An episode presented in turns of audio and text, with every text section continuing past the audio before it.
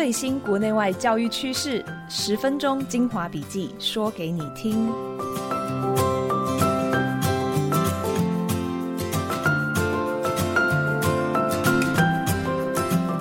Hello，大家好，欢迎收听一月九号翻转教育笔记，我是今天的主持人，亲子天下教育创新发展部记者施瑜。今年过年特别早，在一月中，所以很快就要过年了。那大家再等一下，过了学期末或是工作告一段落之后，就能够好好放松，享受年假。也希望听众朋友们，如果你是要负责张罗这些亲戚团聚的大小事，那祝福你还是可以在年假当中空出时间，好好的休息，让身心灵在这个假期能够充电。今天也要来带大家做教育时事的充电哦。二零二三年第一集的翻转教育笔记，一样要来跟大家分享三则时事，提到的一些文章连接都会放到节目资讯栏里面。第一个是关于回顾二零二二年的这个十大教育学习研究，那我们可能可以发现教学的新未来。因为岁末是一个很长，是一个回顾或者是反省的时刻。那我们有时候也可以从回顾当中看见一个新的方向、新的希望。美国教育网络媒体 Edutopia 他们从上百则就是在二零二二年发表呃有关学习或教育的研究当中，选出了十点重要的发现。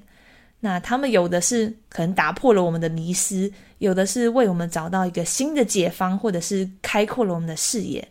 其实对于未来的教育政策或者是教学方法等等，都很有意义跟参考的价值。在他们列出的这个十点回顾当中，我选其中三点来跟大家做分享。首先一点就是，老师其实是可以兼顾严格跟温暖的，因为过去大家认为。老师如果太和善、太温暖，跟学生是打成一片的，就很难扮黑脸来严格要求学生，甚至可能会被学生占便宜。但是在密苏里大学跟德州大学阿灵顿分校共同进行的这个研究当中，他们是针对两百八十五个学区的老师的教学实务来去做研究，发现。当老师展现出对学生的这个关爱，而不只是严厉的要求的时候，反而更能够把他们这些情绪资产转化成学业资产。就是说，温暖的老师让学生更想跟老师在一起，然后更享受，也更能够好好的学习，而且老师也更有这个弹性，能够出更难的功课或定下更高的标准，而且学生的努力跟成果很长还会去超越老师的预期。那接下来谈到另外一点发现，教室布置越简单越好。其实教室布置是也是班上的大事嘛，很多时候大家很重视说这个教室布置是不是漂亮啊，是不是有意义啊，然后是不是让大家都能够参与，或者是能够呈现班级特色等等。而且很多学校还会办这个教室布置比赛嘛。那关于这一点，美国马里兰大学、乔治亚州立大学还有卡内基美隆大学的研究发现。教室布置其实越简单，然后教学教具上的这个流程使用越简单，对于尤其是幼稚园低年级的小朋友，越能够让他们专心学习。但其实不是说你教室布置一定要做到这种极简主义，学者是在提醒说过犹不及的可能。因为如果要做教室布置，尽量跟学习相关，不要弄到太过复杂的装饰和主题。好，最后一点。就是关于复习跟准备考试，与其一读再读，不如常常自问自答或在脑袋中回想。那这个是新加坡国立大学、美国爱荷华州立大学和圣路易斯华盛顿大学的研究发现的，就是当准备考试的时候，效果最好的不是从头到尾一直低头读书，而是要适时的抬头，让眼睛跟脑袋都能够休息一下，然后能够回想一下刚刚读进去的东西，加上自问自答。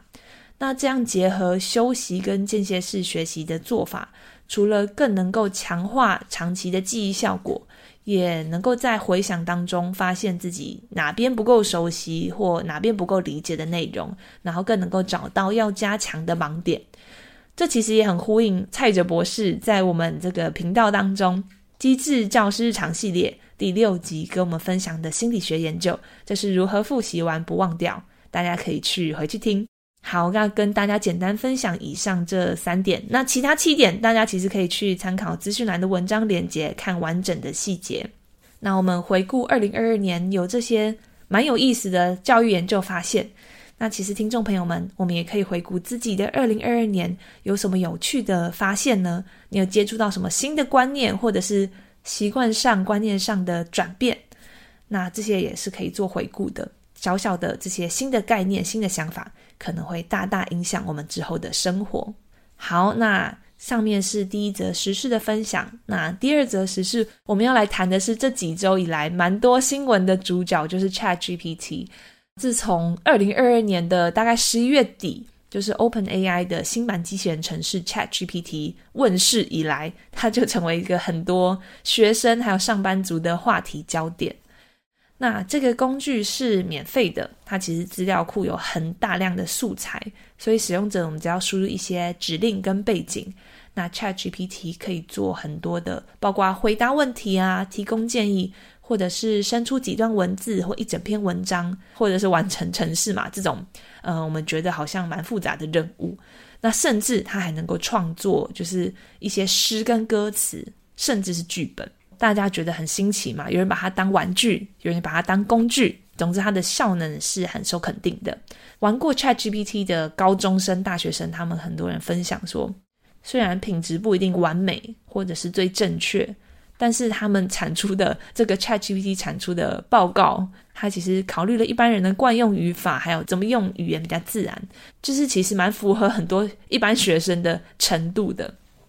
这段时间刚好遇到很多欧美的中学或大学的期末，那正是他们作业跟报告量堆积的一个高峰，就让很多学生对于这个 ChatGPT 跃跃欲试了。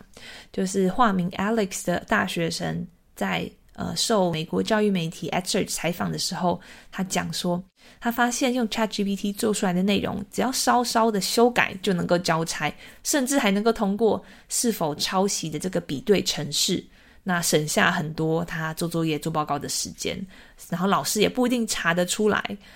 甚至还有很多人用这个 ChatGPT 来帮别人代写作业。那这位 Alex 就说，不管是不是出于恶意，那其实他们的同侪当中讨论啊，或者是使用 ChatGPT 的风潮一直在扩散，那停不下来。不过也有反抄袭程式开始来针对 ChatGPT 做研究，希望能够突破这个问题。从这些现象看来，其实 ChatGPT 只是一个引子，让大家能够正视我们教育当中的问题，包括疫情以来尤其加重的这个抄袭文化，还有学校不停赶课的压力，还有学生学习上的疲惫感等等，这些都是更需要追根究底的面对的。那学生为什么要抄袭？学生为什么要作弊的动机？这也是我们要更面对的。毕竟，其实作弊的工具跟手法一直都有，然后也一直推陈出新。但是，我们如何在一些原则和重要的价值观上面仍然坚持，也教导学生坚持呢？还有大学教育的意义和价值，老师的角色，我们怎么在教学上不停做创新等等？因为当教育越来越依赖科技，AI 如何不被错误滥用，这个是我们需要持续去检讨跟反思的。好，来到最后一则时事，提到的主题是读写障碍的危机。那这个情况是美国决心大规模改善的呃一个现况，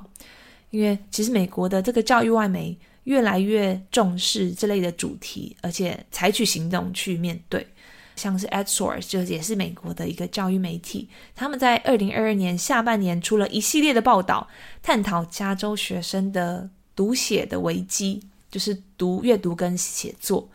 那美国另外一个教育媒体的 Hackinger Report 也报道说，读写障碍发生的几率其实很高，大概是五分之一，而且在美国的特殊教育当中，大概占了三成左右。其实也不算小众，只是过去不一定为人所知，然后能够让这些困扰的孩子能够及时筛检，或者是得到应有的帮助。那读写障碍的起源是这个先天基因造成的，所以他们在基本识字和阅读，还有拼字测验当中可能会有困难。那成绩在后四分之一的学生当中，很多人不是不聪明或者是不专心，而是他们有无读写障碍。那很多人也有阅读理解力的问题。现在碰上疫情停课之后的这个长期的阅读退步，或者是学习滑坡，那大家就越来越重视阅读能力问题的这个普遍性。以加州为例哦，其实今年的考试发现，只有大概四十二趴的小学三年级学生有合格的阅读能力。这会影响更多领域的学习嘛？毕竟读写是很多领域学习的基础，所以美国许多州就决定大规模来改善这个问题。那其实很多名人也都有读写障碍哦，而且他们在诊断这个确认自己读写障碍的情况之后，他们才终于能够理解为什么自己没有办法好好的读跟写。这时候他们就比较能够告别被误认为不聪明或不努力的标签，然后更能够接纳自己。读写障碍的辅导机制，其实在美国各州正在展开，那就是看他们各地的政策规划跟资源分配。全面筛检只是越来越普及的。那目前美国已经有超过四十个州采行大规模筛检或者是普筛读写障碍的问题。加州是不实施全面筛检的，因为他们怕检定旷日费时，反而拖延了辅导学生学习的时间，所以他们是采用别的措施。美国教育媒体 EdSurge 也建议政府跟幼教单位可以在孩子很小的时候就提供家长相关的知识，让家长能够早日发现孩子的异状，而且家长需要知道向哪些管道求助。当家长觉得小孩的阅读或者写作有一些问题，或发现一些征兆的时候，就可以主动求助。例如说，当孩子在进入小学的时候，如果还无法把字母跟发音配对，或是把声音跟单字连接，把单字串成句子，就是一个明显的警讯。那这时候家长就可以选择用不同的管道去做求助。那其实从事这个读写教育跟改革的学者，呃，Pimentel，他也在 EdSurge 报道里面提醒。不管孩子有没有读写障碍，父母都要刻意从小帮助培养孩子阅读的能力，因为阅读能力不是与生俱来，需要透过大量的练习而来的。那以上就是今天的翻转教育笔记，非常感谢大家收听翻转教育 Podcast，从班级经营到教学方法，帮助你全方位增能。如果你喜欢我们的节目，也请在 Apple Podcast 和 Spotify 给我们五星好评。那今天就到这里，我们下次见，拜拜。